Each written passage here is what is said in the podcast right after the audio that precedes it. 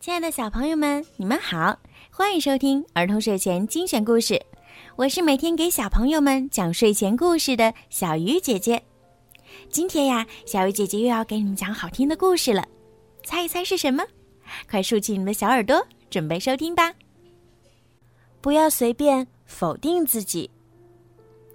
有一只小羊，它看上去跟别的羊没有什么不同，除了一个小地方。它的左耳朵不是嫩粉色的，是柠檬黄色的。遇到小羊，邻居们总是这样跟他打招呼：“你好，柠檬耳，今天又不高兴吗？”山羊咩咩地问：“嘿，你好，奶酪耳，今天又臭烘烘的吗？”小猪哼哼着问：“你好，星星耳。”今天又闷闷不乐的吗？老山羊问。小羊伤心的哭了起来。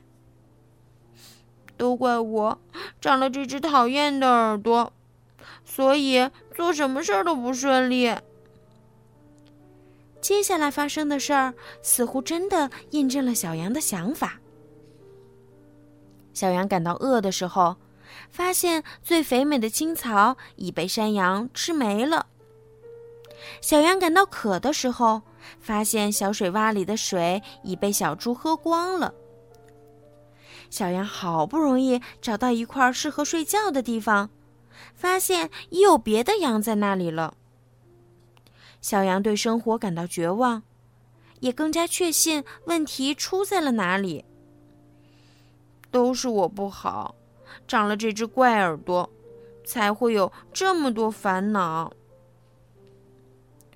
如果我剪掉这只黄色的耳朵，就不会有那么多烦恼了。小羊对老山羊说。老山羊想了想说：“我有一个好主意，给这只黄色的耳朵刷上粉色的颜料。”小羊连连点头说。嗯，这个主意好，这个主意好。老山羊拿起了画笔，小羊很配合的闭上了眼睛，这样颜料就不会滴到眼睛里了。随后，小羊觉得自己的左边耳朵湿湿的、沉沉的。等老山羊放下画笔，小羊迫不及待的问。现在我的耳朵看上去是不是跟其他羊没有什么不同啦？放心吧，一模一样。老山羊说完，还坚定的点了点头。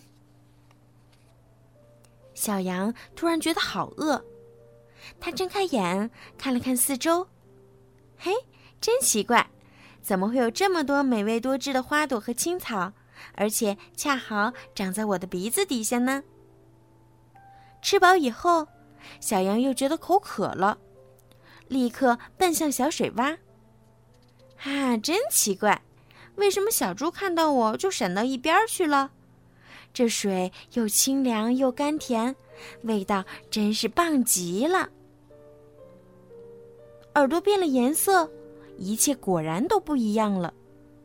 小羊一边美滋滋的想着，一边散着步，来到最喜欢的地方。准备打个盹儿，可是山羊已经在那里睡着了。嗯，该怎么办呢？小羊心想。突然，他眼前一亮，咦，旁边那块草地好像更松软。变了色的耳朵果然给我带来了好运。过了一会儿，下起雨来。嗯，糟糕的天气。山羊抱怨着跑开了。嗯，虽然会被雨淋湿，可是雨后的青草味道更清香呀。小羊开心的边走边吃，直到它遇到了小猪。小猪正在泥潭里快乐的打滚儿。嗯，小心点儿，别把脏水溅到我美丽的粉色左耳朵上。小羊警告小猪：“粉色，它明明是黄色的呀。”小猪说：“什么？这不可能！它是粉色的，跟其他羊的一模一样。”小羊大叫着：“嗯，你真是睁着眼说瞎话！”小猪说：“你快来看看水里的影子。”小羊哆哆嗦嗦的来到水洼前，黄色的，千真万确。小羊大哭着跑去找老山羊，央求道：“哼，雨水把我耳朵上的颜料冲掉了，求您再给我刷一遍吧！变了色的耳朵真的会让一切都变好。”我跟你说实话吧，老山羊说。我刚才用画笔蘸的不是颜料，而是水。你的那只耳朵从来就没有变成粉色过。小羊惊讶的看着老山羊，他不敢相信这是真的。那只耳朵一直都是黄色的，可你为什么会觉得不一样了呢？老山羊问。小羊想了想说：“嗯。”或许是从内心肯定自己，勇敢的做独特的自己，就会遇到美好的事儿。第二天，小羊又碰到山羊和小猪。你好，柠檬耳，今天又不高兴吗？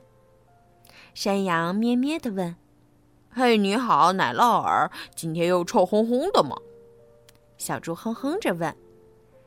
小羊看了看他们，然后欢快地说：“今晚我有件重要的事儿要跟大家说。”到了晚上，小羊向草原上的伙伴们宣布：“我觉得我的这只耳朵像天上的星星一样闪亮，所以请大家以后都叫我星星耳。”大家发现。充满自信的小羊和它的名字星星耳一样，是那么特别，那么闪亮。好了，孩子们，今天的故事就讲到这儿了。在今天故事的最后呀，小鱼姐姐要祝每一个小朋友今天晚上都可以做一个好梦。如果你们想听到属于你们自己的专属故事，可以让爸爸妈妈加小鱼姐姐私人微信。